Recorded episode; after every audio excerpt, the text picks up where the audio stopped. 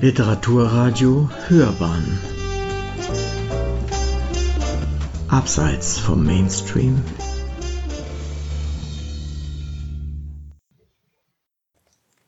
Joachim Frank, Nobelpreisträger und Schriftsteller. Um zur Wahrheit zu gelangen, müssen wir uns von allem Gelernten freimachen und das uns zur Verfügung stehende Wissen neu ordnen. Descartes. Ein Beitrag von René Rochal. Das tat der 1940 in Weidenau, heute ein Stadtteil von Siegen in Nordrhein-Westfalen, geborene Wissenschaftler Joachim Frank.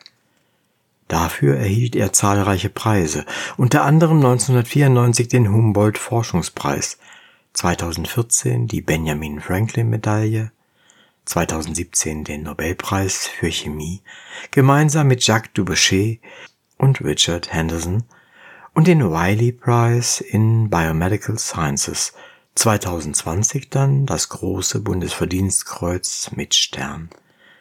Über 50 Jahre lang forschte Frank als Physiker kam er früh ins Programmieren. Schon 1980 gelang es ihm, elektronenmikroskopische Bilder von einzelnen Molekülen zu verrechnen und dadurch ihre Strukturen schärfer sichtbar zu machen. Das verhalf später der Kryoelektronenmikroskopie zum Durchbruch.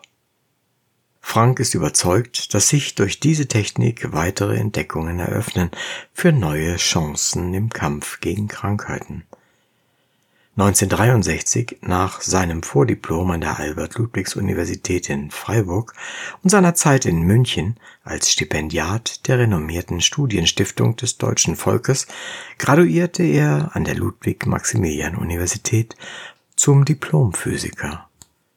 1970 wurde er bei Walter Hoppe an der Technischen Universität München promoviert die Dissertation führte er am Max-Planck-Institut für Eiweiß- und Lederforschung in München aus, das seit dem Umzug nach Martinsried ein Teil des Max-Planck-Instituts für Biochemie wurde.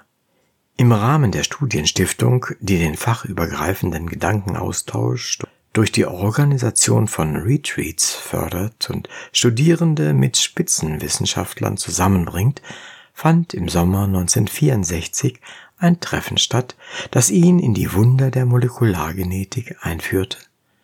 Unter anderem in die mysteriöse Maschine, die Proteine nach genetischen Anweisungen herstellt, das Ribosom. Frank wusste nicht, dass er den größten Teil seines Lebens damit verbringen würde, die Funktionsweise dieser molekularen Maschinen zu visualisieren, zu untersuchen und zu verstehen. Infolge dieser Auseinandersetzung mit einer Vielfalt von Problemen an den Grenzen der Wissenschaft erweiterte sich sein Horizont schnell.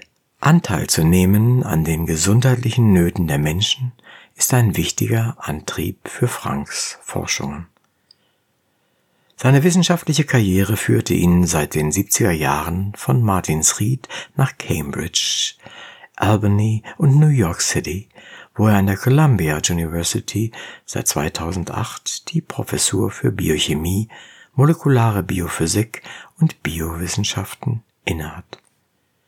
Bei so viel wissenschaftlicher Arbeit braucht Frank einen Ausgleich. Den findet er in der Literatur und Fotografie.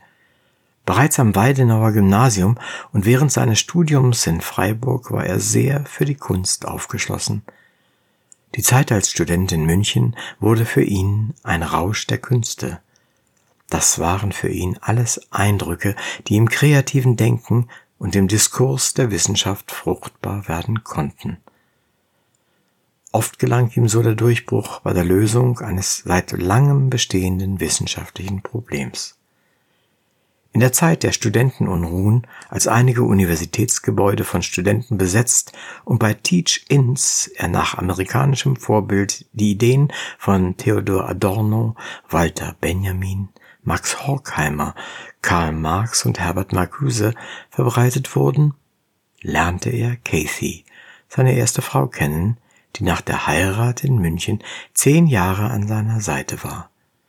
Seine zweite Frau Carol lernte er in Albany kennen. Sie unternahm mit ihm zahlreiche Weltreisen und begleitete ihn von 2017 bis 2019 im Anschluss an den Nobelpreis zu vielen Vorträgen in mehrere Länder.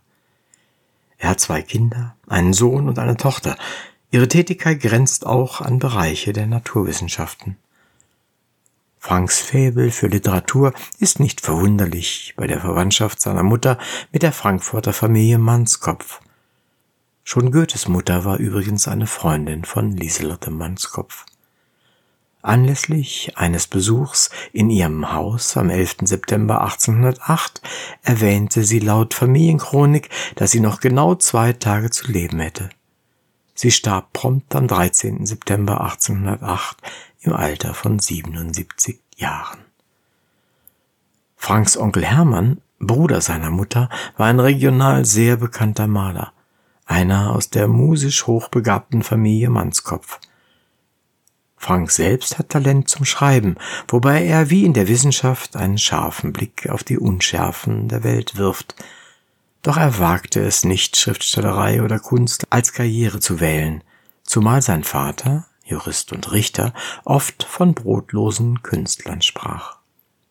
Franks Neigung zur Physik gab den Ausschlag, den wissenschaftlichen Weg einzuschlagen wichtig war und ist ihm dabei auch seine literarische Tätigkeit. Einige Texte konnte er im Magazin Signaturen veröffentlichen. Des Weiteren viele englischsprachige Kurzgeschichten, Gedichte und Flash Fiction sowie den tragikomischen Bildungsroman An C, in dem der Protagonist nach seiner Identität zwischen zwei Kulturen sucht.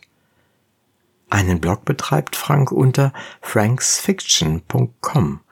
Unter Publication findet man eine beeindruckende Fülle von Veröffentlichungen, die Franks Leidenschaft für die Literatur zeigen.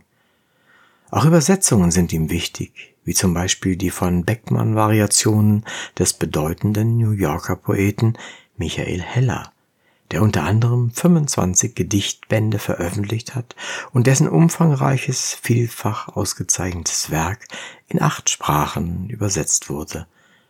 Das folgende Gedicht in der Übersetzung von Joachim Frank ist eine Erstveröffentlichung. Geboren im Wasser. Geboren im Wasser, ich wurde geboren in meiner Mutterwasser, wusch hinaus in die Welt aus dem geborstenen Sack. Als unsere Mutter starb, achteten wir ihre Wünsche, sammelten ihre Asche im Krematorium, sprenkelten sie aus über meines Vaters Grab. Und weil der Wind so blies, gossen wir Wasser drauf aus einem Krug, fügten Wasser von unseren Augen zu, so dass die Asche, statt wegzufliegen, ihren Weg fände in den Grund. Vater und Mutter vereint wie am Tag, an dem ich empfangen war. In Franks eigenem Gedicht Schöpfung aus dem Zyklus Die Ernte der Seltenheit finden sich starke Einflüsse von Dada. Hamha schuf die erste Weise des Seins, er war. Mit ihm war Nonding, Wuto und Hamha, der schuf die erste Weise des Seins, er war.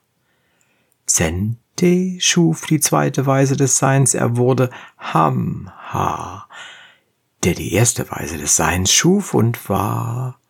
Und Brahman schuf die dritte Weise des Seins. Er strebte danach, Zende zu werden und trotzdem Hamma zu sein.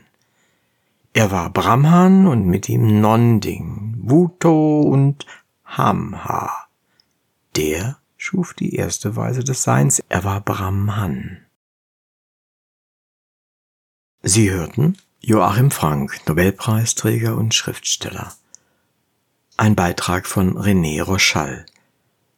Sprecher Uwe Kulnig.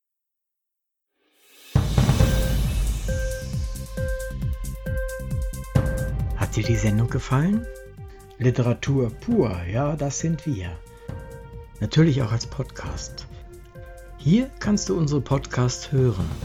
Anchor, Spotify, Apple Podcast, iTunes, Google Podcasts, radio.de und viele andere mehr.